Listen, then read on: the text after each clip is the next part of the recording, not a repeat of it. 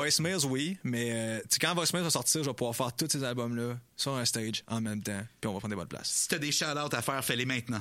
Shout out PJ, shout out Master P, shout out Bad Soyo, shout out David de Québec, shout out tous les homies qui écoutent mon stuff, shout out à Shiz, shout out à ma mère, shout out à ma blonde, Shout-out à ta blonde. man. shout, gros shout à ma blonde raide, puis shout genre à tout le monde qui ont l'art l'art de l'or en eux autres, puis à tous les homies qui n'ont peut-être moins, mais qui sont là avec nous autres pour accompagner tout ça. Je te donne le mot de la fin.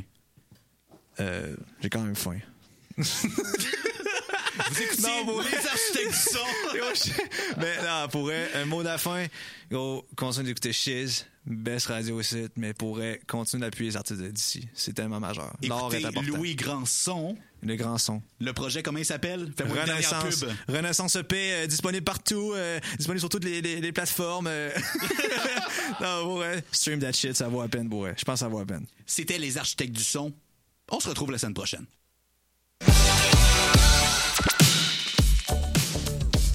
Vous écoutez chez 94.3 FM à Québec. Passe devant, c'est bien fait. Le tir est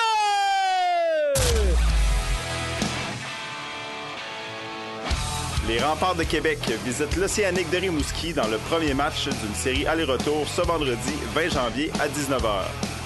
Rejoignez Ray Cloutier sur nos ondes dès 18h45 pour l'avant-match. Remparts Océanique, vendredi à 19h sur les ondes de Chiz 94.3.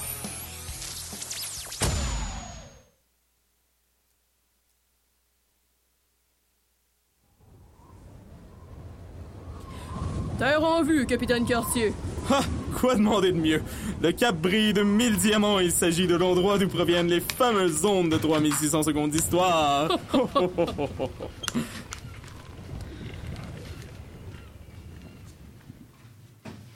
Alors bonsoir à toutes et à tous, vous êtes sur les ondes de Chiz 94.3. Bienvenue à l'émission 3600 secondes d'histoire. Aujourd'hui, il s'agit de notre première émission de l'année 2023. Par ailleurs, nos fidèles auditeurs et auditrices auront remarqué que nous avons pris une petite pause depuis l'été 2022. C'est donc aujourd'hui que nous faisons officiellement notre retour en ondes. Au cours des prochaines semaines, vous pourrez entendre de nouvelles voix. Nous accueillons euh, aujourd'hui même de nombreux euh, animateurs et animatrices, Flavie Bergeron et euh, David Olivier, que vous n'entendrez pas puisqu'il n'a pas de micro, mais Flavie euh, sera à la co-animation. Alors ce soir à l'animation, vous êtes en compagnie de Émy Bois et de Flavie Bergeron, qui est étudiante au baccalauréat en histoire. Bonsoir Flavie. Bonsoir, Rémi. Alors, pour les nouveaux auditeurs et auditrices, 3600 secondes d'histoire, c'est une émission de vulgarisation des connaissances historiques. Euh, en mai 2022, nous avons célébré les 10 ans de l'émission, euh, alors fondée, là, celle-ci dans la foulée des, événements du printemps érable. Dix ans plus tard, le monde étudiant a bien changé, euh, surtout l'implication étudiante. Mais ça, c'est une autre histoire. Alors, depuis maintenant 10 ans, et ça, chaque semaine, nous recevons des spécialistes de domaines reliés aux sciences historiques pour discuter de nouvelles publications, de sujets d'actualité, d'expositions muséales et aujourd'hui de documentaires.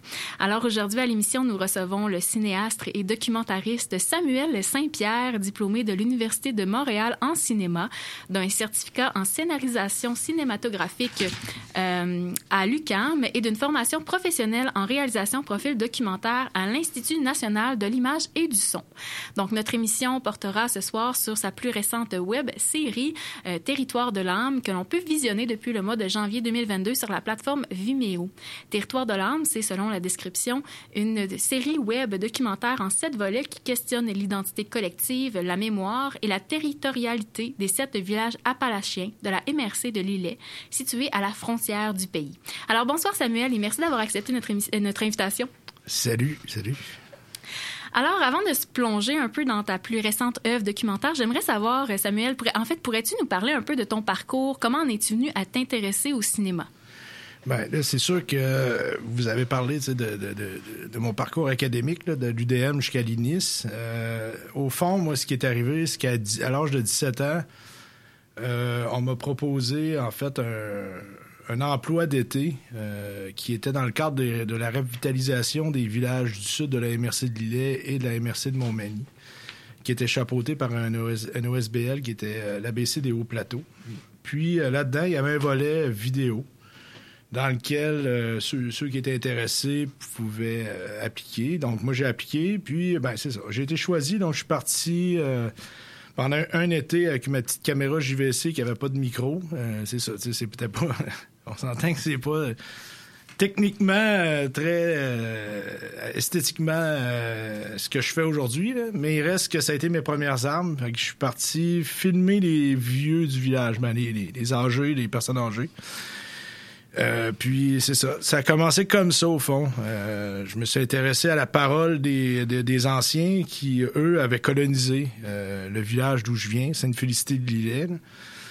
Puis euh, ensuite de ça, ben, ça m'a donné le goût de. Ben, ça m'a aidé à finir mon secondaire dans le sens que c'était vers la fin, donc ça me donnait un petit peu plus de confiance en moi. Puis j'étais allé euh, au cégep de la Pocatière ensuite en sciences humaines.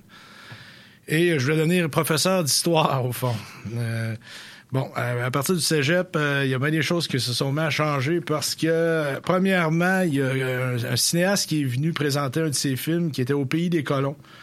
Euh, Denis Desjardins était venu présenter ça au Mistouk, qui, qui est la salle étudiante là, commune. Puis euh, ça m'avait bien frappé parce que c'était la première fois que je voyais pour moi du cinéma direct.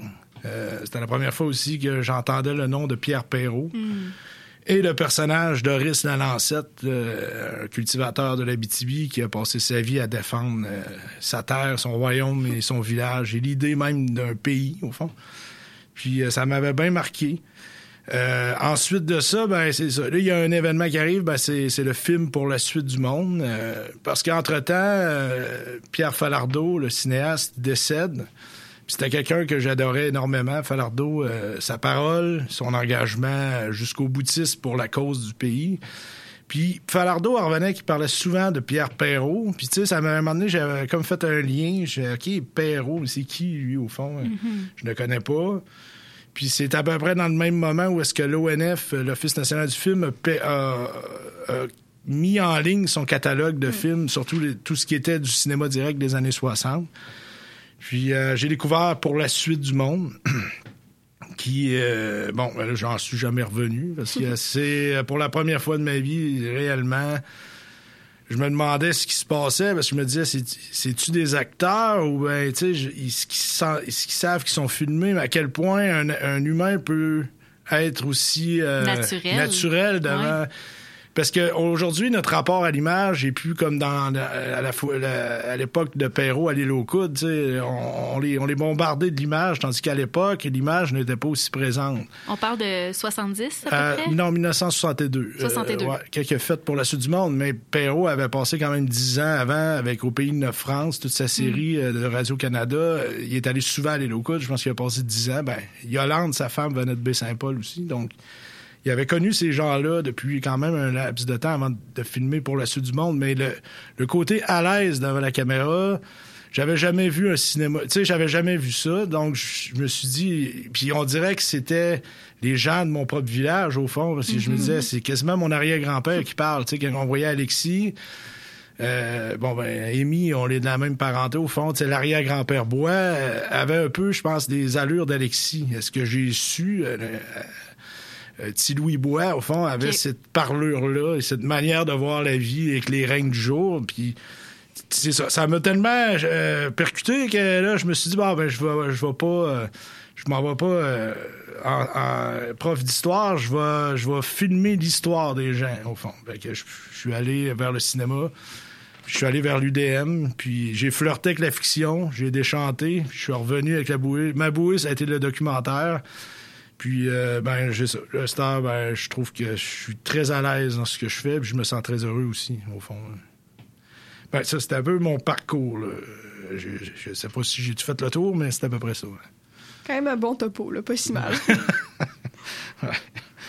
Euh, ouais. Et euh, est-ce que tu peux nous expliquer euh, c'est quoi le cinéma direct? Ouais, bon, ben écoutez, euh, le cinéma direct, là, il y a des gens qui sont pas d'accord avec moi de la manière que je le vois. Bon, pour plusieurs personnes, le cinéma direct, c'est une époque. Euh, c'est les années 60. C'est euh, l'avènement du son synchrone entre l'image et le son. Euh, les raquetteurs de Michel Brault et Gilles Groux, tout commence là avec un plan, en particulier avec le maire de Sherbrooke. Puis, bon, Pierre Perrault est certainement le plus grand maître de tout ça parce qu'il était un poète qui a poétisé, le- je trouve, la, Il, il est allé même plus loin que le cinéma direct. Lui, il parlait du cinéma du vécu parce qu'il vivait avec les gens euh, l'action qu'il voulait euh, filmer. Tu sais, comme la pêche au marsouin et l'île au coude, il le fait. Il était, il était avec ses bottes à pêche dans le fleuve. euh, c'est ça. C'était comme le cinéma direct pour moi, c'est pas juste cette période-là. C'est une démarche, c'est une posture. Euh, Denis Desjardins est certainement un des grands défenseurs de ça, puis il est euh, de- du début, depuis, de- depuis ses débuts jusqu'à aujourd'hui, puis il est le passeur, je pense, de cette tradition-là. Euh, le cinéma direct, mais pour moi, c'est ça. C'est une posture, c'est une démarche, puis c'est, tu sais, pour prendre certaines notions de Perrault, c'est une manière, de- c'est une forme d'art, au fond, c'est de chasser dans le réel des bribes de poésie. C'est d'aller essayer de trouver dans la parole quelque chose qui pourrait... euh, euh, comment je pourrais dire? C'est, d'aller chercher dans la parole quelque chose qui révélerait l'humanité, sais, au fond, en- en- de manière plus large. Puis, dans la démarche du cinéma direct, il faut pas être dans une optique de subjectivité du réel. On les condamne, on se soumet au réel lui-même sans le dénaturer. Donc, c'est la caméra, on s'efface derrière la caméra et on ne cherche pas à, à investir le médium pour le faire parler à notre place. C'est ce que filme la caméra, puis c'est tout, en fait. là. Ben, c'est que oui, il y a la question. Tu sais, il y, a- il y a eu tellement de débats autour de l'œuvre de Perrault dans toutes les cinémathèques peut-être mondiales autour de son œuvre, à savoir si, oui, la véracité, c'est-tu la fiction c'est-tu du documentaire. Au fond, c'était ses amis qui filmaient Pierre Perrault premier- en premier lieu, mais euh, il s'effaçait derrière la caméra, donc c'était pas...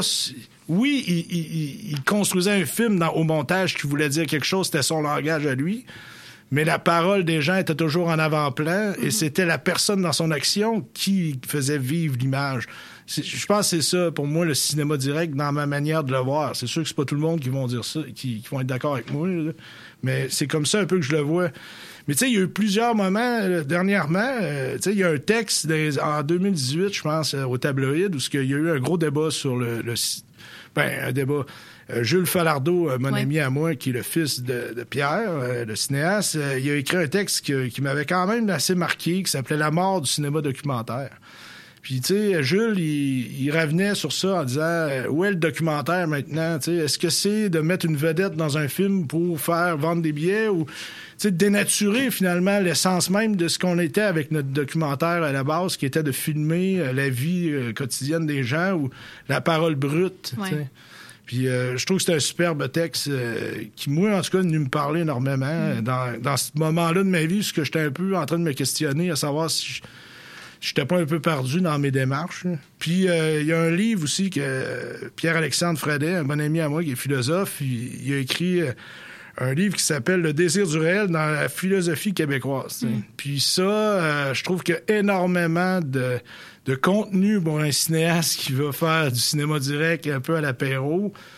Euh, il te donne des clés de. En tout cas, pour asseoir ta démarche, euh, c'est une bible un petit peu, je trouve. Là. Puis il a même fait un livre sur l'œuvre de Perrault. Euh, en tout cas, c'est, c'est dans la collection Territoire philosophique euh, aux éditions Nota Bene. Puis euh, ça vaut la peine. Ouais, On recommande à nos auditeurs et auditrices alors. Alors, avant d'aller plus loin et de parler plus euh, profondément là, de ta série documentaire Territoire de l'âme, j'aimerais qu'on écoute un petit extrait audio euh, du premier épisode de, de la série qui s'appelle en, en territoire, en connaissance de cause. Alors, euh, bonne écoute.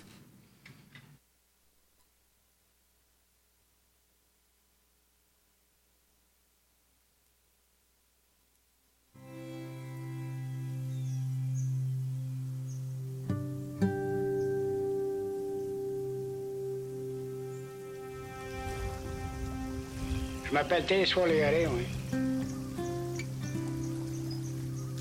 Je suis euh, garde chasse et pêche. Auxiliaire. Je suis pas payé par le gouvernement, je suis payé par le club. Puis, 78. Le 5 de mars, fête.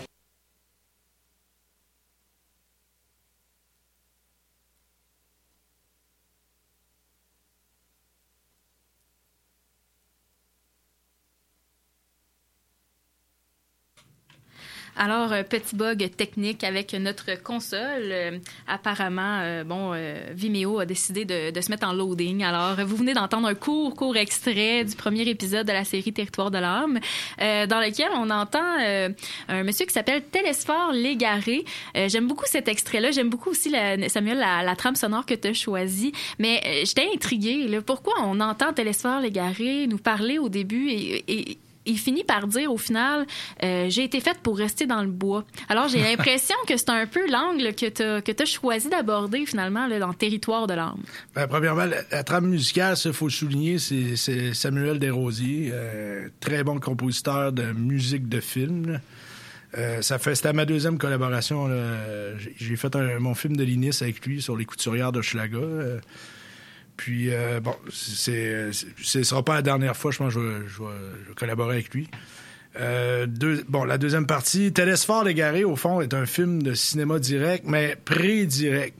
Avant les requêtes. Ben, bon, à peu près. On était en 58. euh, en fait, ce qui est arrivé, c'est que Claude Fournier est venu à Sainte-Perpétue de Lillet avec Michel Brault, qui est un des plus grands Ah directeurs photo, je pense, du Québec. C'était lui aussi qui a co- co-réalisé pour La Suite du Monde avec Pierre Perrault. Ils sont venus à Sainte-Perpétue de Lillet filmer euh, un personnage qui était avec euh, sa femme dans le- au lac Sainte-Anne, euh, entre le Kamouraska puis Lillet, au fin fond du bois, là, sur la ZEC Chapelle. Puis c'était le gardien de pêche au fond du lac Sainte-Anne. Fait que Ah. lui, il vivait là, puis il a passé sa vie euh, dans son camp euh, dans le bois.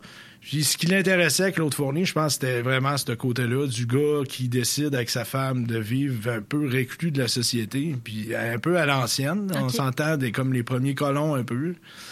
Puis, euh, en fait, c'est ça. Moi, ce que je trouvais d'intéressant avec ce film-là, c'est que, tu sais, dans Territoire de l'âme, il y a quand même une, une espèce d'effet archéologique d'aller chercher l'image, toutes les traces que je pourrais aller chercher dans l'an d'avant les films de famille, mettons, tu sais, les- qui est venu filmer les gens qui, qui- que- auxquels je m'intéresse? Puis Claude Fournier avec Michel Brault en font partie avec Télésphore Légaré parce que c'est la seule équipe de l'ONF qui sont venus filmer Ah avec ouais. un son. Mais c'est sûr qu'il faut souligner que ce film-là, il est pris direct parce que, euh, au fond, le, c'est un commentaire du film. Parce que le son n'était pas encore synchrone à l'époque. Il n'y avait pas l'équipement pour aller dans le bois, filmer en son synchrone comme ils ont fait avec Pour la suite du monde, alors qu'on les quelques années de différence. Fait que ce qu'ils ont fait, c'est qu'ils ont sorti Télésphore avec sa femme du bois, puis ils ont, ils projeté le film. Je pense que c'était à Québec, m'avait dit Claude, quand je l'avais rencontré à l'île aux puis il m'avait dit, ben non, on avait projeté le film, puis ben, Télésphore commentait le film. Puis c'est comme ça qu'ils ont enregistré ça dans un studio. Puis euh, Ah, c'est intéressant. C'est intéressant le regard. Mais Denis Desjardins l'a fait un peu avec euh, Au pays des colons, avec Horace Lalancette. OK. C'est c'est un film à voir, ça, Au pays des colons, parce que je trouve que cette- il y, y a un peu ce- cette idée-là avec les Télésphore Légaré là-dedans. Puis, euh, ben, moi, c'est ça. Je trouve que Télésphore incarne réellement le gars des hauts. Hmm. Euh, ben, l'ancêtre des hauts. Tu sais, je dis le gars des hauts, là, c'est, bon, c'est, c'est une expression, là. Mais le monde des hauts, euh, il, il représente bien, je trouve, la- le, le- le côté indépendant qui veut pas se plier, qui, moi, je reste dans le bois, puis je fais mes affaires, puis sacrez-moi patience, tu sais. Euh, ben, il y avait un monsieur qu'on parlait dans tout, tu sais, euh, Robichaud était un peu, je trouvais un peu dans ce style-là. Puis il y en a d'autres, il y a des, des coureurs des. Je dis les derniers coureurs des bois, sais, Charles Gagnon, que on l'a pas connu parce qu'il est décédé dans les années 80, mais il était une espèce de coureur des bois comme ça, qui vivait dans le bois. Puis, ben, il, Il il- s'autosuffisait il certaine vivait pas vraiment, il avait une famille, mais il faisait des, des, des lignes de trappe, puis c'était des c'était c'était vraiment euh, une vie qu'on on voit plus aujourd'hui. Ouais. C'est- Il, il vendait de la fourrure, puis il faisait vraiment comme au temps de la Nouvelle-France, à, quelque part, c'est sûr, avec une technologie différente, mais ça, ça ressemblait un petit peu. Puis Télésphore, ben, je trouvais qu'il y avait... Puis, à quelque part, Télésphore, si tu calcules ça, il est né à la fin du 19e siècle, donc c'était la seule trace réelle de quelqu'un qui parle qui aurait à peu près les l'âge de ceux qui ont fondé les sept villages des Hauts, au fond. tu sais. Donc, depuis tout à l'heure, on parle de territoire de l'âme, euh, ton documentaire, mais euh, qu'est-ce que signifie le tir- territoire de l'âme? Ben, c'est qu'au fond, comment. euh, comment comment parler d'un monde, euh, c'est ça que je me suis dit. C'est quoi la culture des gens sur les que je auxquels je m'intéresse, c'est sept villages-là. Donc je me suis dit, c'est par le territoire que tout ça va se révéler. tu sais. C'est parce que ce que les gens font de, de la terre sur laquelle ils vivent, qu'ils vont pas, ils vont, se- ils vont se, ils vont, ils vont se dévoiler. sais. Puis leur attachement aussi, j'imagine, à la même terre. euh, Ben, c'est ça. Puis la- ça prend plusieurs manières. C'est la chasse, ça peut être la, la pêche. Euh, bon, moi, je me, je me suis plus concentré sur la chasse, mais le sirop d'érable, la sériculture, la- l'agriculture. Euh, après ça, la foresterie, en fait, est quand même la base de tout le développement éco- socio-économique de cette région-là. Mais c'est un peu approcher donc l'identité collective, l'âme de ta de Ouais. ta région, des gens qui y vivent, puis de leur rapport au territoire finalement. Ouais. C'est ça un peu. euh, Ben, c'est que le, le territoire révèle l'âme. C'est- C'est comme, toujours, c'est- je me suis toujours dit ça. euh, le, le territoire, c'est, par lui que va se révéler en fait la nature d'un, d'un peuple. Euh, c'est comme ça que j'ai toujours appréhendé l'affaire. Puis si on, on essaye le plus possible de, de, de comprendre ce qu'on fait avec notre territoire, ben c'est, c'est ce qui va nous définir en tant que peuple. En tout cas, du moins, euh, c'est, c'est ce que je pense. là. ouais. Puis, tu sais, euh, ben, c'est ça, j'essaie aussi de, me- de dire que c'est important de, de montrer de- de- notre rapport au territoire n'est certainement pas juste des, des stationnements de centres d'achat puis des, des tours de condominium comme j'ai vu pousser à Montréal pendant dix ans. Tu sais, le, le territoire, c'est l'agriculteur qui est... C'est l'éleveur de, de moutons, c'est le gars qui cale l'ornial dans le bois, c'est celui qui va à la trappe puis qui me parle comme si c'était des, des histoires en a pu finir. C'est le superlatif du langage, mais il reste que là, t'en viens que tu te dis, bon, ben, ben, Seigneur, on est en train d'écrire un livre. Tu sais, il, il m'écrit un livre en parlant. Puis ça, dans les régions, c'est ce que j'aime le plus. Puis, tu sais, comme dernièrement, euh, je suis allé à la pêche à l'anguille à Rivière-Ouelle. Puis, tu sais, les pêcheurs d'anguilles, c'est tout qu'il y a des pêcheurs d'espérance. là. On attend toujours le mieux, la plus grosse marée. Même s'il n'y en a pas main à main cette fois-ci, il va en avoir meilleur. Tu sais, puis, les gens de l'île aux coudes, ça, c'est ça. Ah non, oubliez ça. que ça se part à chouiner, comme ils disent. Ça chouine longtemps, les gens de l'île aux coudes. C'est pour ça que Perrault, je pense qu'il a fait une trilogie. là. Mais en tout cas, là, je m'é- je m'écarte un peu, mais il reste que, bon, pour moi, le territoire révèle la parole. Puis par la parole, ben, il y a l'âme d'un peuple qui, qui s'éveille, en tout cas. C'est aussi un peu de, de questionner le passé, le présent, mais aussi l'avenir Ouais. de ce territoire-là. Au fond, on en reparlera peut-être tantôt parce que le dernier épisode, là, qui n'est pas encore sorti, que j'attends Mm. Impatiemment, va questionner justement l'avenir de, de ces sept villages qu'on visite dans la série. Et venons-en, donc, à c'est quoi les hauts, c'est quoi les sept villages qu'on visite dans la série Territoire de l'âme? Ben, il y a les sept villages, en fait, c'est euh, deux élans de colonisation. Euh, le et puis ça a toujours été un axe entre le fleuve et la frontière. Puis euh, la frontière, elle a changé de place souvent. Euh, je pense à trois reprises, je me trompe pas. Il y a eu la guerre d'Aroostook qui appelle qui a défini réellement la ligne telle qu'elle est là aujourd'hui. Mais à la base, la frontière, elle s'étendait jusqu'à la rivière Saint-Jean, qui est aussi un fleuve, le fleuve Saint-Jean, au fond, qui est à 20 km de Saint-Pamphile.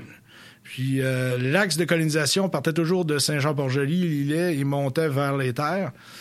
Puis euh, ça, c'est le premier axe. Le premier village qui est né, c'est Sainte-Perpétue en 1869. Puis ça, ça a été le, comme le, quartier, pas le quartier général, mais le pivot de la colonisation, parce qu'à partir de Sainte-Perpétue, euh, les autres villages sont nés. Il y a eu la mission, une, mi- une mission catholique qui a eu lieu à Saint-Pamphile Ah en 1870, mais euh, l'Église a été fondée en 1880. Euh, ensuite de cela, il y a Saint- Saint-Marcel et, euh, qui est apparu, je pense, aux alentours de 1800 aussi. Euh, ils ont fêté leur 125e Ouais. en 2019. Euh, ensuite, euh, 1910, euh, Saint- Saint-Adalbert, qui est un village à la frontière, collé à la frontière avec Saint-Pamphile.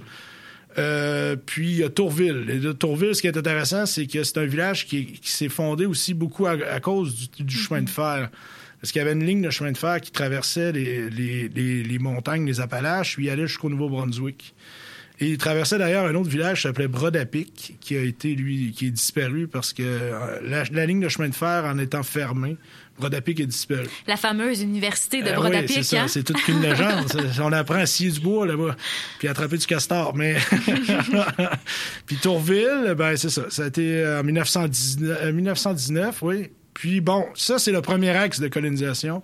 Le deuxième, c'est la grande crise des années, des années 30. En 1929, le crash. Euh, ben, on l'a fondé d'Abitibi dans ces années-là. Mais euh, dans les hauts, il y a eu deux retours à la terre, au fond, euh, qui ont fondé deux villages. En 1936, Saint-Omer, qui, euh, en fait, cet élan-là, c'était vers le Kamouraska. Ils ont, ils ont scindé Sainte-Perpétue et Saint-Pamphile, ont donné des terres pour des colons.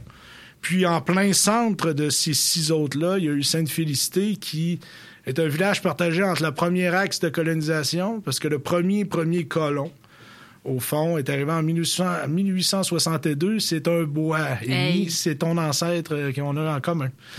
Il est arrivé sur la côte des Bois, Clément I. Euh, et ça, c'est. Mais Sainte-Félicité est née après, dont les, trois, les deux autres rangs euh, ont été plus euh, développés avec la grande crise. Fait qu'il y a deux axes, au fond, Mhm. qui, qui créent ces villages-là. là.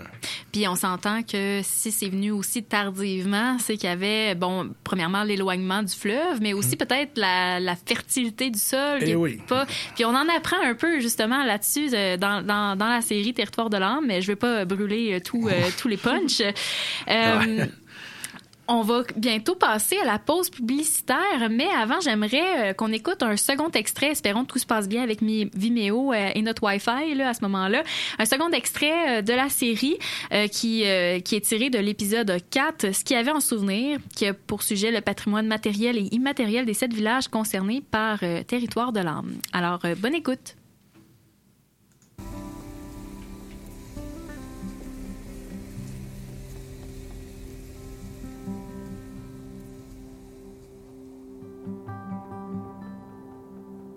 Traditionnellement, là, vous aviez des gens qui passaient par les chemins puis qui récupéraient des antiquaires, supposément, entre guillemets, qui ont récupéré énormément du bagage qui aurait pu être conservé dans la région. Euh, donc, il y a énormément de, ces, éléments-là qui sont disparus. On a toujours, euh, parallèlement à ça, la recherche de patrimoine. Savoir que euh, si les gens ont des éléments à nous confier, donc euh, on se permet d'archiver ça et d'essayer de conserver ces éléments.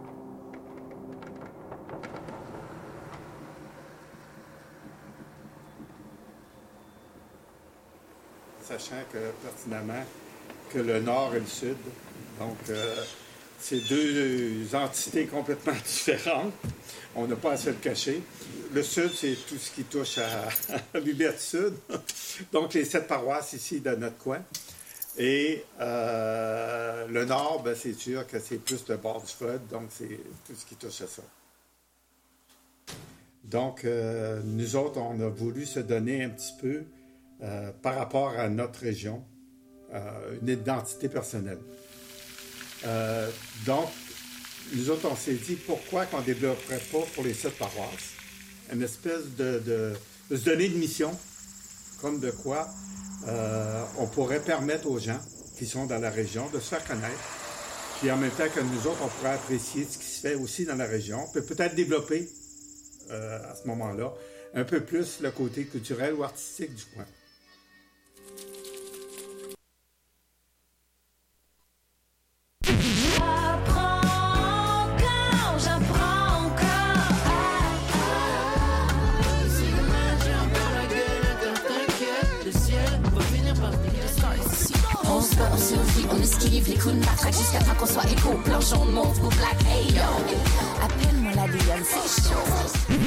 Écoute locale avec Chiz 94.3.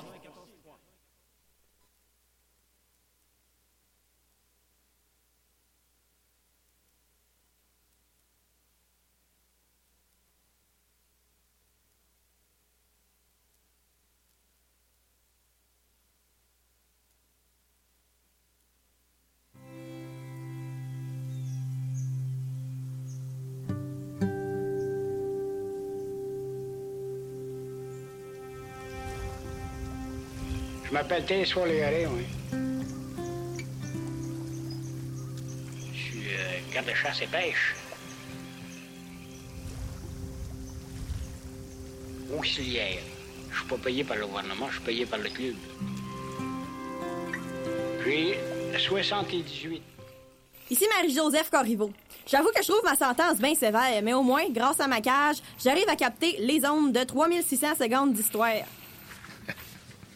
Alors, vous êtes de retour à l'émission 3600 secondes d'histoire euh, sur les ondes de Chiz 94.3 pour une émission sur la web-série Territoire de l'âme en compagnie du scénariste et documentariste Samuel Saint-Pierre. Alors, euh, vous avez entendu avant la pause un petit extrait là, de, de la série, euh, de l'épisode 4, qui parle justement là, de la préservation finalement du, du patrimoine, de l'histoire euh, de la région, des sept villages et donc du Godendor qui a été euh, créé à cette fin-là. Alors Samuel, dans ta série documentaire, là, parlons un petit peu plus. On a parlé un peu de territoire, mais là, parlons d'âme. Alors, tu t'intéresses au concept d'identité collective et de mémoire. Comment ces concepts-là prennent-ils vie dans le cadre de ton travail? Euh, ben, écoutez, la mémoire, en fait, c'est que euh, je me suis toujours dit qu'on existe parce que d'autres ont existé. Quelque part, euh, on peut pas faire abstraction au passé. On vit, euh, en fait, en continuum à certains égards d'un. On n'est pas nécessairement pareil comme avant, puis je suis pas un réactionnaire ni quelqu'un qui croit qu'il faut revenir dans le passé. C'est pas du tout ça. Mais Dans il le faut bon vieux temps. C'est ça. Je suis pas tant là-dedans. Au fond, c'est. Je suis quelqu'un qui veut archiver le plus possible les, les- les connaissances, les choses qui disparaissent. Ça, c'est ma hantise totale de ma vie en me disant. On dirait que j'ai jamais assez le temps de tout archiver avant la fin. Parce qu'il y a des générations avant nous qui, ont, qui avaient des savoir-faire beaucoup plus. euh, je suis persuadé là, que malgré le côté religieux ou l'obscurantisme de la pensée qui sûrement avait lieu quand même à certains égards avec la religion, tu sais, euh, il reste que c'était des gens qui avaient des brouillardises extraordinaires. Ils inventaient des choses avec à peu près rien, puis tout ça, pour moi, c'est de la richesse, c'est... Puis la vie aussi, tu sais, je veux dire, le, le- le fait de défricher une terre puis de te construire quelque chose, c'est quand même de quoi, tu sais. Qui va dé, dé- dessoucher une terre aujourd'hui? Pas grand monde. Ouais. Euh, je te dirais que sur euh, cinq personnes, il y a peut-être bien quatre qui vont euh, sacrer de camp bien avant que, tu sais, il y a un qui va s'entêter, mais il reste que c'est épouvantable. C'est une vie de misère, oui. Mais c'est une vie d'espérance aussi. Que, et cette espérance-là, ben c'est ça. Il y a des choses dans ces, dans ces moments-là de notre histoire qui m'ont toujours intéressé, puis il faut l'archiver pour la suite du monde, comme, Ouais. comme le film de Perrault. mais c'est ça, c'est de transmettre. Puis la mémoire, l'identité collective, elle se construit pas dans le momentané. Moi, ce que j'aime moins de notre époque, c'est qu'on vit beaucoup dans le momentané, dans l'instant. Même d'ailleurs, on archive strictement rien. Je veux dire, depuis les années 80, étrangement, on l'a jamais été aussi bombardé par l'image, mais qu'est-ce qu'on archive au fond? Pas grand-chose. Dans le temps, on- on- dans le temps, je me rappelle là, des parties de famille, euh, des bois, Ouais. là, ben ça filmait avec un VHS à côté. Mon oncle Ken Bois, il doit avoir à peu près trois caisses de, de- de VHS bien pleines de cassettes. Mais il archivait tout, tu sais. La moindre, la moindre affaire, le premier pas du bébé. Tu sais, aujourd'hui, on met ça sur Facebook, sur les réseaux sociaux, mais rien s'archive, tout disparaît dans un Dans espèce les téléphones aussi, on enregistre par téléphone, puis après ça, on change de téléphone, puis de mémoire. tu sais, l'identité collective, elle se crée par une mémoire. S'il n'y a plus de mémoire, euh, bon Dieu, est-ce qu'on s'en va? là? Parce que là, je vais dire, puis, tu sais, là, je parle du côté plus immatériel des choses, mais il reste que le côté patrimonial bâti, tu sais, dans le quatrième épisode, ben, j'étais en train de la monter, puis étrangement, j'étais en train de lire euh, L'habitude des ruines de Marie-Hélène Voyer, qui est une prof de euh, du cégep de Rimouski qui a écrit euh, c'est aux éditions de Lux euh, Lux OK. Lux Éditions c'est extraordinaire ce livre-là je pense que c'est la première fois que quelqu'un mettait les- le doigt sur ce que j'ai trop pensé vis-à-vis du du patrimoine OK. tu sais, je veux dire, qu'est-ce qu'on fait là? Je veux dire, on détruit des granges pour faire quoi? Genre des, des, des, des habitations hideuses qui sont plus laides. si- Excusez-moi, je veux pas. Mais c'est plus hideux que le temps de l'URSS. Tu sais, On dirait un mélange entre le communisme et, et le capitalisme. Des espèces de blocs qui ont rien à dire, alors que les granges avaient quelque chose de beau. tu sais, Je veux dire, il y, Ouais. avait, il y avait une vie quand même dans tout ça, puis on dirait que plus ça va, moins qu'on on s'intéresse plus au moment. Puis là, ben, on vit dans le moment, puis on se complaît dans ce moment-là, mais où est-ce qu'on s'en va? Il faut se poser la question aussi, parce que il y a bien des choses qui nous pendent au bout du nez, puis il y a des épées de Damoclès qui, nous- qui, qui est quand même au-dessus de notre tête de plus en plus. Qui, Surtout dans les régions, là, vraiment, vraiment, Ouais. où euh, les jeunes s'en vont, puis Tu sais, il y a euh, les des- vieux Il y a restent. des défis euh, euh, au niveau démographique, au niveau environnemental. euh, Puis si on n'est pas capable d'aller chercher quand même dans le passé certaines choses qui étaient brillantes, ben on est. Moi je pense que tu on est, on n'invente rien au fond. On continue, on invente en s'inspirant de ce qui a eu lieu pour aller vers une suite. Puis les autres qui vont venir après nous autres vont faire à peu près la même chose. Mais ça, c'est mon idée. C'est pas nécessairement ça qui va arriver, puis c'est pas nécessairement ça qui arrive non plus. Mais l'identité collective aussi, c'est une manière de vivre ensemble. Donc, euh, le débat là, sur euh, le côté de savoir qui est québécois ou pas, puis euh, dans ces débats, en fait, du nationalisme qui devient dangereux à certains, Ouais. à- à cer- dans certains moments dans le discours d'un dérapage, ben, tu sais, moi, je, je dis non. Euh, être québécois, comme disait René Lévesque, être québécois, celui qui veut l'être. hein. Exact. Puis être québécois, euh, c'est une c'est une idée et non pas. euh, tu sais, c'est ça. C'est pour moi, je pense que. C'est pas une question de sang, là. Non, non, c'est ça. C'est une idée qu'on veut faire ensemble. Puis les gens qui viennent d'ailleurs euh, doivent connaître aussi à quelque part euh, d'où on vient. Tu sais. Je- veux dire, si les gens crachent sur leur propre passé, ben excuse-moi, il n'y a personne qui va vouloir embarquer avec tout dans le bateau. Non, c'est sûr. En tout cas, c'est- c'était ma, euh, mon idée là-dessus. ouais. On parle beaucoup depuis tout à l'heure de patrimoine matériel, immatériel, mais justement, là, comment est-ce que euh, l'homme dont tu parles dans le titre Territoire de l'homme euh, va vraiment là, un peu s'ancrer, s'investir dans chacun des sept thèmes que tu vas euh, explorer au cours de la série, en fait? OK, ouais. Ben, tu sais, je vais y aller par idée que, dans toutes les sept... euh, à la base, c'est sept épisodes parce qu'il y a sept villages. OK. Sauf que, ouais, mais je me suis pas arrêté à, à l'historicité de chaque village parce que Mhm. ça aurait devenu trop didactique. Mhm. Puis, euh, à quelque part, c'est pas du tout ce que je fais. tu sais. Mhm. Je me, j'aurais pas aimé le faire. Puis, peut-être que je l'aurais même, je même pas embarqué dans le projet. Mhm. Puis bon, on me laissé la liberté. Il faut souligner que ce projet-là vient aussi de, la- de l'ABC des Hauts-Plateaux qui, euh, avec l'aide du, Fonds d'initiative culturelle de la MRC de Lillet, ont décidé de, de partir un projet pour souligner la culture des, des villages des Hauts. Mais moi, je me suis dit, la culture, c'est quoi? C'est- plusieurs éléments qui sont, nécess- sont en fait des, des choses avec le, des, des éléments, des, des actions, des gestes sur le territoire, puis dont les sept épisodes parlent de ces actions ou ces, ces idées-là. Le premier, c'est la colonisation, puis là-dedans, ben, je parle énormément de la mémoire et de la parole des aînés, de- des derniers qui ont vécu l'ère coloniale, de- du défrichage, surtout à Sainte-Félicité. C'est sûr qu'il y a beaucoup d'éléments de Sainte-Félicité. C'est mon village. Puis j'avais peut-être plus de facilité à avoir accès à des gens qui me parlaient aussi, mais ça n'enlève rien qu'au fond, on est tous un tout là-dedans, là, les sept villages. Le deuxième, c'est la sériculture. Euh, Là-dedans, ben, je souligne quand même, j'ai essayé, ou du moins, de, de souligner le, le dualisme entre l'industrie et la tradition. Parce que le sirop d'érable n'est plus ce qu'il était. Euh, on s'entend. Moi, je suis encore euh, chez nous à Chaudière, là, avec mon frère, mais bon, euh, aujourd'hui, on s'entend qu'on gens, c'est pas comme ça. on n'est pas à 2000 érables, on est à 46 000 érables, puis on peut être même jusqu'à 100 000 en. Euh, tu sais, c'est ça. C'est plus, on n'est plus dans la. Puis il y a une dualité dans le dedans, je pense, à quelque part. Mais en tout cas, c'est ce que j'ai voulu souligner. L'agriculture, ben pour moi, le troisième épisode, c'est le rituel saisonnier avec la terre. Euh, bon, il y a les semences. euh, là, c'est sûr que ce que j'ai, je pouvais pas tout faire, tout filmer, mais il reste que bon, on souligne plein d'éléments là-dedans. Mais la, la scène que j'aime le mieux, c'est la boucherie du cochon. Ah ouais? Ah, moi, j'ai fermé mes yeux. J'ai vite, vite, vite. Ben, la boucherie du cochon. J'avais euh, peur qu'on fasse d'autres choses avec le cochon. Qu'est-ce qu'on fait? Ah, j'ai pas trop montré, mais reste que euh, pour moi, c'est un, c'est un rituel sacrificiel Mm. à quelque part qui souligne quand même nos racines profondes euh, d'individus sur cette terre-là, parce que la boucherie du cochon, c'était fait à l'automne. euh, c'était la seule manière d'avoir de la viande. Ouais. Euh, la plupart du temps. Euh, sinon, c'était la viande de chasse. Puis le cochon, c'était quelque chose de, sacrificiel, mais collectif. Les gens sont autour. Ça prend un coup. Ça se met à parler. Ça se chouine des, ça se compte des histoires, des vertes et des pommures. Mais le, le cochon est, est comme le symbole d'un rassemblement collectif. Puis dans la famille où est-ce que je suis allé, les Bourgots, euh, ils l'ont encore, ce côté-là, je trouvais, euh, euh, qui, qui- qui- qui amène ce petit côté-là de la, de- de la collectivité. Puis les gens se parlent d'histoire. Puis, en tout cas, c'est- le côté que j'ai trouvé le mieux, en tout cas, que moi j'ai préféré. OK.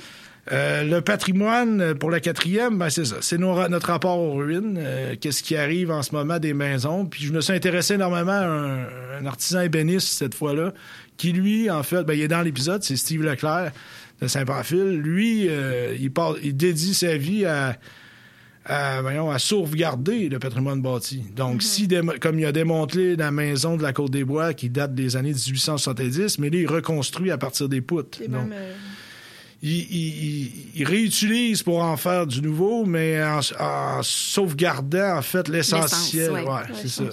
Puis bon, je me suis énormément inspiré de- du livre de Marie-Hélène Voyer pour faire cet, cet épisode-là.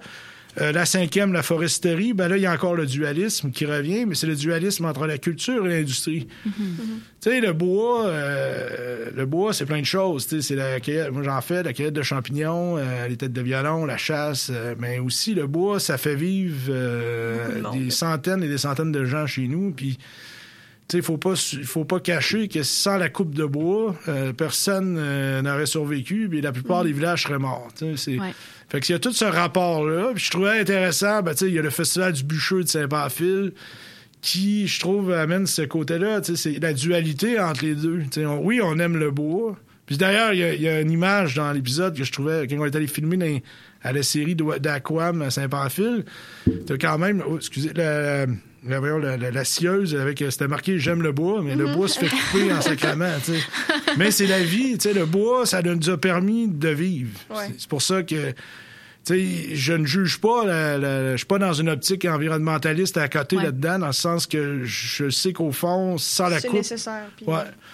Puis, euh, tu sais, mon frère est bûcheron, puis, euh, la foresterie, ça fait partie de notre vie, puis il faut le... Tu sais, il faut que ça soit fait intelligemment, là, on s'entend. Mais euh, c'est ça. Euh, la chasse, ben, c'est la sixième, là, elle est en train de se terminer, là. je suis aveugle. Euh, ça a pris plus de temps parce que je rentre beaucoup d'éléments d'archives VHS des années 80, 90. Ah ouais? Puis bon, ben là, le côté sacrificiel revient. OK. Parce que l'animal de chasse, il est encore. Euh, voyons, c'est lui qui amène la parole. tu sais, Il, il- crée la parole. C'est autour de lui que là, les gens se mettent à parler de la- Là, les chasses, euh, tu sais, la- ça commence à 10 h puis ça finit à, à 4 h l'après-midi, mais dans tout ça, ça a changé six fois de version. Puis plus ça va, plus que tu dis, coudon, il est en train de m'en passer une petite? On le sait pas trop. Ouais, des mais- fois, c'est incroyable, les histoires de ben, chasse. c'est lumineux, tu sais. Puis en Perrault a fait un film qui s'appelle La bête lumineuse. Je vous conseille. Là, ça, c'était une autre histoire, mais c'est euh, la chasse, c'est ça pour moi. Puis c'est aussi, le fond, c'était là où les premiers colons ont, ont survécu parce que sans la chasse, on tuait pas ta- on tuait pas la vache euh, qui te donnait du lait, ni euh, le mouton qui te donnait de, de la laine, ni le bœuf qui aurait avec lequel tu labourais. Tu, sais. tu tuais l'ornial, le chevreuil, puis la perdrix, puis le lièvre, puis tu pêchais dans la rivière de la truite. Mais, tu sais, ben, on était chanceux au Québec parce qu'on a eu accès à ça. A pas tous les pays qui en avaient du gibier comme ça. Là, Ouais. Mais c'est aussi les Autochtones qui nous ont permis, ils ont montré à le chasser à quelque part. Il faut le souligner. Euh, puis bon, le, dernier, ben, c'est l'avenir. Puis pour moi, ben, on est dans une crise existentielle. Euh, Qu'est-ce qui va arriver? Euh, bon, tu sais, on va le voir, là, je, je le dis d'avance, mais la dernière épisode, elle montre la fermeture de la petite école primaire dans laquelle je suis Ah, allé. ouais. Tu sais, elle ferme l'école. Euh, ça m'a quand même assez pogné parce que, bon, j'ai passé quand même six ans de ma vie dans cette école-là. Puis c'est le sentiment d'appartenance à un village, il vient souvent avec l'école. Puis quand l'école n'existe plus, ben, le sentiment, je pense qu'il devient, en tout cas, il se, dé- il se délitère, délétère un peu dans le... Il n'y a rien autour de quoi se cristalliser Ben, c'est se former au Puis, début. euh. puis, tu sais, euh, même le côté religieux, en dehors de la religion, l'Église, c'est un symbole qui est collectif. Mm. Enlevons le côté sacré de tout ça. là, le- Ouais. Juste le parvis de l'Église. C'est on se rend compte. On... Ben, tu sais, comme à Noël, j'ai- fait comme Fred Pellerin. Là. Ben, c'était pas mon idée, c'était l'idée d'une femme, euh, d'une amie à ma mère qui, qui, est de- qui est dans la fabrique. Elle dit on va faire du chocolat chaud. Ah. Fait que là, on donnait du chocolat chaud au monde qui sortait de la messe de minuit, qui était à 5 heures quand même, il faut le souligner. Il n'y a plus personne, ben, aller- il n'y a plus de curé de toute façon. Ah non, c'est ça. Il a là- le curé. mais tu sais, c'était pour voir un peu, quand tu sors de l'église à la messe de minuit, les plus beaux souvenirs, c'était ça, il faisait fret en sacrament, mais euh, le monde, il se mettait à parler avant le réveillon. Puis, euh, ben, l'église aussi, c'était bâti par le monde. De la place. C'est ça. Tu sais, c'est le matériau bûché par le monde. C'est eux autres qui Ouais. ont bâti ça. Il n'y a pas tant d'architectes. on choisit là. l'emplacement, et surtout à Sainte-Félicité. Ah hein. ouais, il y a eu bien des histoires. les gardes rang, ils ont volé le bois, non, non, un autre. En tout cas, ça, on partira pas là-dessus. là. Les potins locaux qui sont dévoilés ce soir, je Hey, connaissais des pas. potins. hein. Il y aurait un film à faire là-dessus. ouais. Ça serait à peu près ça, je pense, le Hmm. gars, le- ouais, les, sept, euh, les sept épisodes. Puis un peu dans, ton, dans, ton, euh, dans ton rôle de, de scénariste, de réalisateur de la série, ben, plus même de collecteur de mémoire, j'aimerais savoir, parce qu'on voit souvent, là, euh, la famille Bois, bien sûr. Je pense que c'est aussi une question d'accès aux sources parce Ouais. que ben, tu as eu beaucoup euh, accès à la famille Saint-Pierre. euh, euh, puis après ça, des, des moments à capter là, euh, tu sais, aujourd'hui, évidemment. Mais au niveau de, de- des sources historiques, vraiment beaucoup, euh, c'est très intéressant à regarder là, justement pour, euh, pour la parlure aussi des gens de l'époque. hein. Euh, mais j'aimerais savoir justement ton ton rapport aux aînés, à la famille, aussi aux enfants, parce que dans plusieurs scènes, on voit des aînés accompagnés d'enfants ou des aînés qui parlent de la transmission, de la passation des savoirs à des enfants, euh, notamment dans le cas de, de l'accordéon, où le monsieur il dit, ah oui, il y, a un, il y a un jeune garçon de 10 ans qui est en train d'apprendre, puis euh, il a- il a l'air fier, justement, Ben, de c'est Denis passer, Pellerin de Saint-Omer. ouais. Ouais. Autour du cochon sacrifié aussi, on voit les enfants Oui. qui courent autour Ben de la grande bassine. euh, Effectivement. cochon. C'est quand même comique comme image. Ah ouais. C'est- ben, c'est c'est la transmission au fond, c'est que on, on souhaite, euh, ben on veut que à quelque part l'enfant euh, apprenne de ce que les autres ont fait avant lui. Euh, qu'il le fasse ou qu'il le fasse pas, c'est c'est- c'est une autre chose, mais il y a une transmission des savoirs, puis à quelque part c'est important de transmettre. pour pouvoir continuer à, exister, parce qu'une culture existe si elle vit. Ben oui. Puis si elle est plus transmise, ben elle est sur le respirateur artificiel, donc on s'éteint, je pense, à quelque part. Mais tu as souligné le- le côté scénario, là, euh, ça, par contre, je me suis, je suis rendu à un point que je rejette le scénario totalement. Ah oui? OK. Ouais, euh, j'ai- oui, j'ai bien beau euh, fait l'INIS qui m'ont dit euh, faut écrire des scénarios, là, mais non, il n'y a pas de scénario à faire avec. Puis Le je parle- direct, justement. et je m'adresse aussi aux, aux subventionnaires de ce monde là, qui nous financent nos films et qui souvent nous font rager, mais Ouais. non, c'est désolé, il n'y a pas de scénario à faire avec la, la vie. La vie nous donne le scénario. Ouais. On écoute les gens, puis c'est par la parole qu'on crée au montage le film. Mhm. Puis ça, c'est important dans le cinéma direct. Sinon, on se, on, on se met des œillères, puis on, on pense aller dans une direction alors qu'on pourrait aller dans 36 000 autres places. Mais c'est le texte qui nous maintient là-dedans. Le texte, on l'écrira après le film. Que Ouais. Perrault, c'est ça, il écrivait des bouquins après pour expliquer ce qu'il voulait faire. Mais le scénario, pour moi, on n'est pas en fiction, puis on essaie de fictionnaliser le documentaire. D'ailleurs, c'est ce que Jules Falardeau, je pense qu'il soulignait un peu dans son texte. Mais ça, c'était ma... ma petite- L'éditorial. non mais non mais c'est bien parce que effectivement euh, c'est un peu euh, contradictoire de penser le cinéma direct justement en ayant déjà une idée oui c'est sûr que tu as une idée sûrement de ce que les gens vont te dire mais après ça de savoir exactement déjà d'avance qu'est-ce que tu vas produire c'est impossible Euh, mais par rapport j'aimerais re- revenir sur la question de l'avenir parce que dans notre coin là c'est sûr on, on est de la même famille on vient des, oui. des- T'es de- ma cousine. c'est ça puis On on, va le dire, là. on a-. ben oui mais j'ai oublié de le dire au début de l'émission mais euh, mais c'est ça, on vient de la même place. On, je pense qu'on a les mêmes préoccupations par rapport à, à l'histoire de notre coin. Euh, au niveau de l'avenir, c'est une grande préoccupation que j'ai, mais que partagée par finalement tous les gens, les gens du coin. Qu'est-ce qui va arriver de notre coin? Et je pense que j'ai hâte de voir l'épisode, le dernier épisode de ta série. Mais j'aimerais savoir qu'est-ce qui a guidé finalement cette euh, la constitution de cet épisode-là. Sur euh, est-ce que tu peux nous parler un peu des intervenants? Qu'est-ce qui euh, Ouais, c'est- nous des scoops? C'est sûr qu'on va vers euh, une rétrospective de l'ensemble. hein. Donc, il y a beaucoup de personnages qui vont revenir. Ok. Euh, bon, euh, je dirais pas qui, mais euh, il y a énormément de, de figures qui reviennent parce que quand j'ai fait mes entretiens avec eux, ou j'ai posé à peu près les mêmes questions. Donc, Ok. tu sais, on parlait d'un scénario, mais parce que dans ma tête, je savais très bien où je m'en allais. Donc, je savais qu'à un moment donné, ils allaient se mettre à raisonner ensemble, ces personnages-là. À la fin, tout le monde est dans une chorale de réalité qui va réfléchir à l'avenir. Et c'est sûr que, bon, l'épicentre de ça, ça va être les, les jeunes. Parce que, Mhm. bon, je suis allé filmer euh, dans la classe à Denis Bois, notre Ok, oncle. oui. Euh, des étudiants qui s'en vont, euh, sont en- secondaire 5, puis ils s'en vont au cégep. Donc, ils quittent. Et ce qui est intéressant, c'est que Denis, il dit, le prof, notre oncle, il dit, euh, euh, bon, est-ce que vous aimez votre région? Tout le monde dit oui. Mais, qui c'est qui va rester? Qui, qui veut rester ici? Personne ne lève la main. Donc, ça, mais, le monde, ils, ils veulent pas lever la main parce que moi tout, j'étais à leur époque, puis je faisais la même. Tu sais, on- on n'a pas le choix, au fond, de s'exiler. C'est triste, l'exil. À un moment donné, tu t'en rends compte en vieillissant. Ouais. Mais aussi, bon, les plus jeunes, ceux-là qui perdent la petite école pour aller dans d'autres villages à côté, mais c'est une mort aussi. Tu sais, il y a toute une réflexion autour de ça, puis c'est des personnages qui vont revenir, qui méditent sur cette notre rapport, au fond, est-ce qu'- où est-ce qu'on peut, où est-ce qu'on s'en va? C'est sûr que ça peut être inquiétant un peu. là. Puis les défis, j'imagine, euh, parce que je sais que plusieurs municipalités euh, offrent des programmes d'accès à, Mm.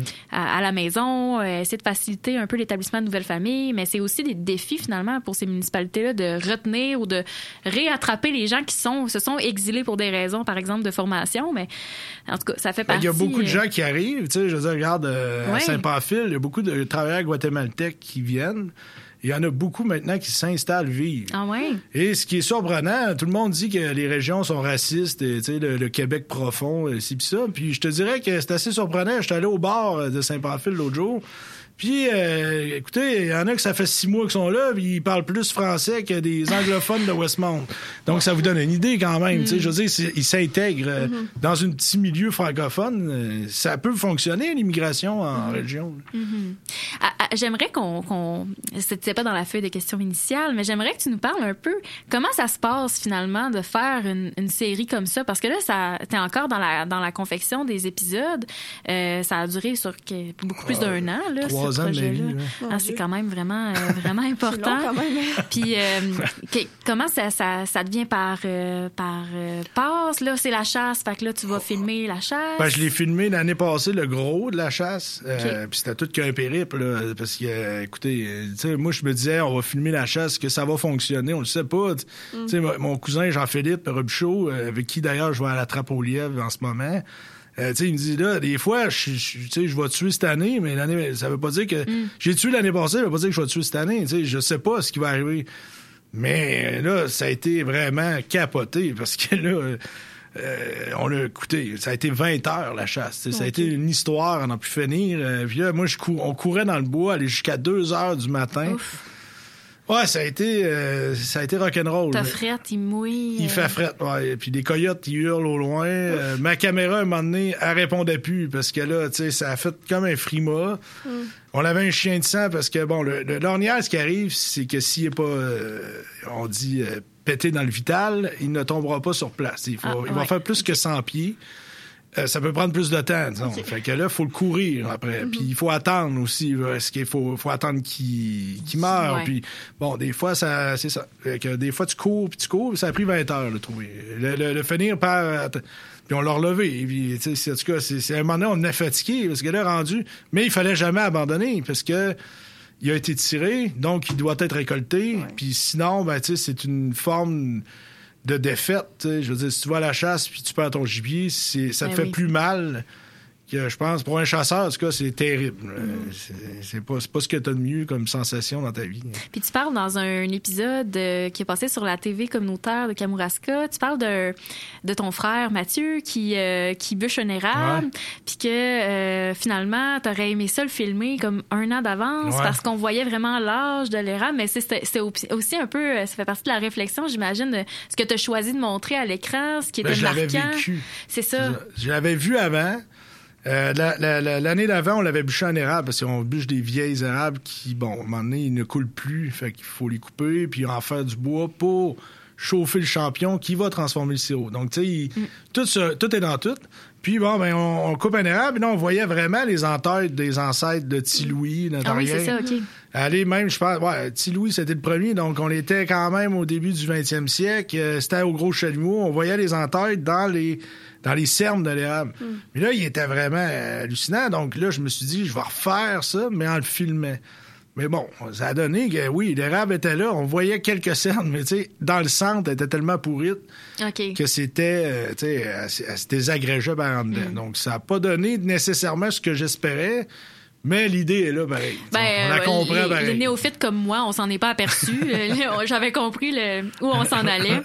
Euh, Qu'est-ce que c'est quoi le message principal que tu aimerais que les spectateurs et spectatrices retiennent de ton œuvre? Euh, ben, garde, écoute, il y aurait à peu près trois points. Euh, en premier lieu, ce que j'aimerais bien, c'est que les gens des hauts euh, s'approprient une, propre- une forme de fierté là, face euh, au reste de la, pro- de la région dans laquelle ils sont.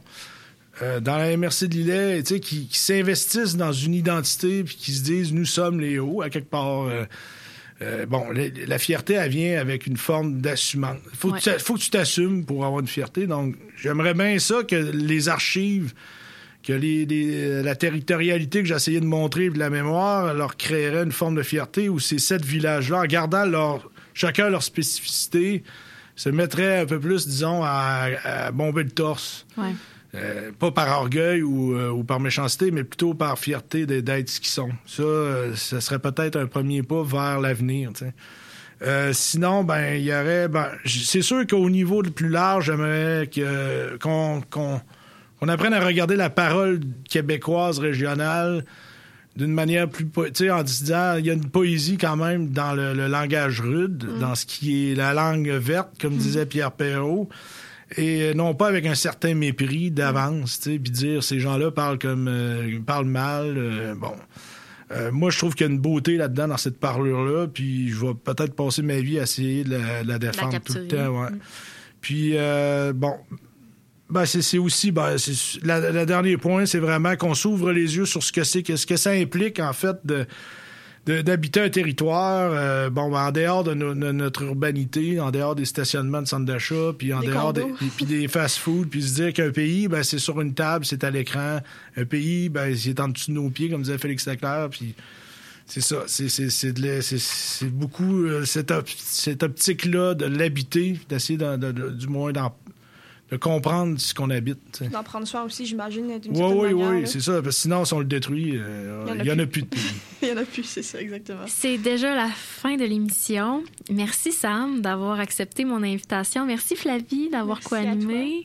C'était vraiment un plaisir de te recevoir Samuel. Ça a été vraiment une émission très très intéressante. Puis on va suivre les développements parce que là c'est ça, tu as une autre, euh, Ouais. un autre projet en cours. Est-ce que euh, dans les euh, quelques, quelques Ouais. minutes qui nous restent, tu Ben, aimerais c'est- en parler un peu? C'est que là, dans le territoire de j'ai été à la source de la rivière Well. Là, je descends l'embouchure, donc je vais voir les- le fleuve, les gens de l'île. Ouais. Je retourne sur les traces de Perrault à l'île aux Coudes, les pêcheurs d'anguilles de rivière Well. Et là, je souhaite aller voir les, les pêcheurs de Caplan de, de Charlevoix, mais en fait, pour que les deux rives du fleuve se mettent à parler Hmm. d'un fleuve qui existe par ceux qui marchent dedans, les pêcheurs des, des fascines. Donc pour la pour, euh, pour- résonance d'un fleuve. Ouais. Je partais pour dire pour la suite du monde. Non, pas- pris, Non, ça. c'est ça. Alors, euh, ben merci infiniment euh, à, toi, Samuel, à toi, Flavie, et vous, chers auditeurs et auditrices, merci d'avoir été à l'écoute. Si vous souhaitez partager ou réécouter l'émission de ce soir, elle va être disponible en balado-diffusion sur le site de Chiz, ainsi que sur les plateformes d'écoute numériques comme Spotify, Google Podcast et Apple Podcast. Pour terminer, quittons-nous sur une pièce musicale, une chanson qui a été écrite et composée par euh, Jocelyn Bérubé pour célébrer en 2022 le 150e anniversaire de la ville de Saint-Pamphile, donc l'un des villages qui a été visité par euh, la série. Bonne écoute!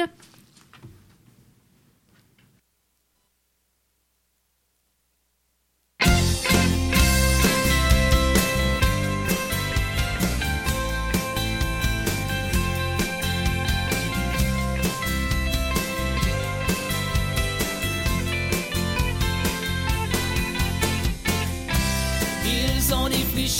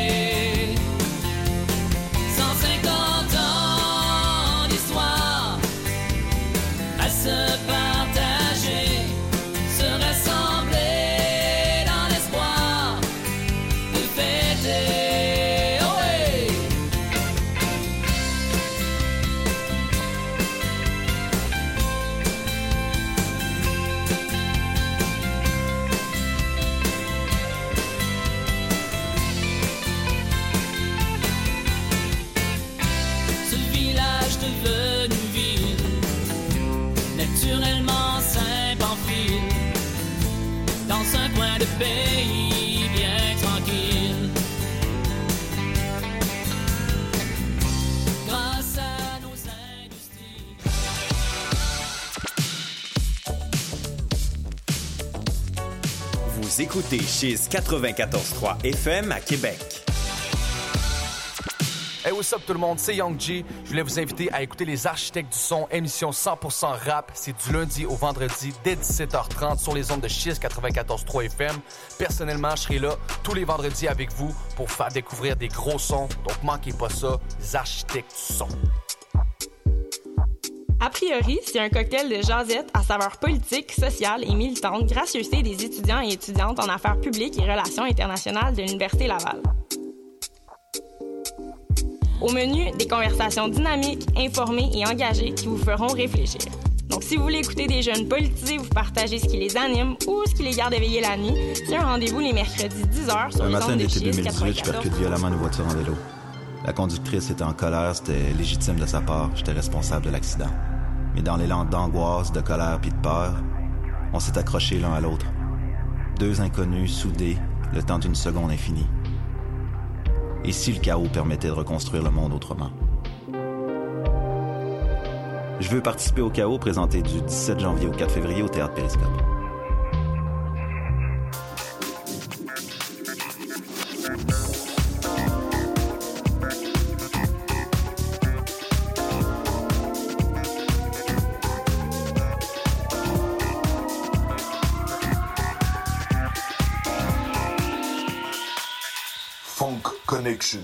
Les mercredis de 19h30 à 21h30 sur les ondes de Cheese 94.3.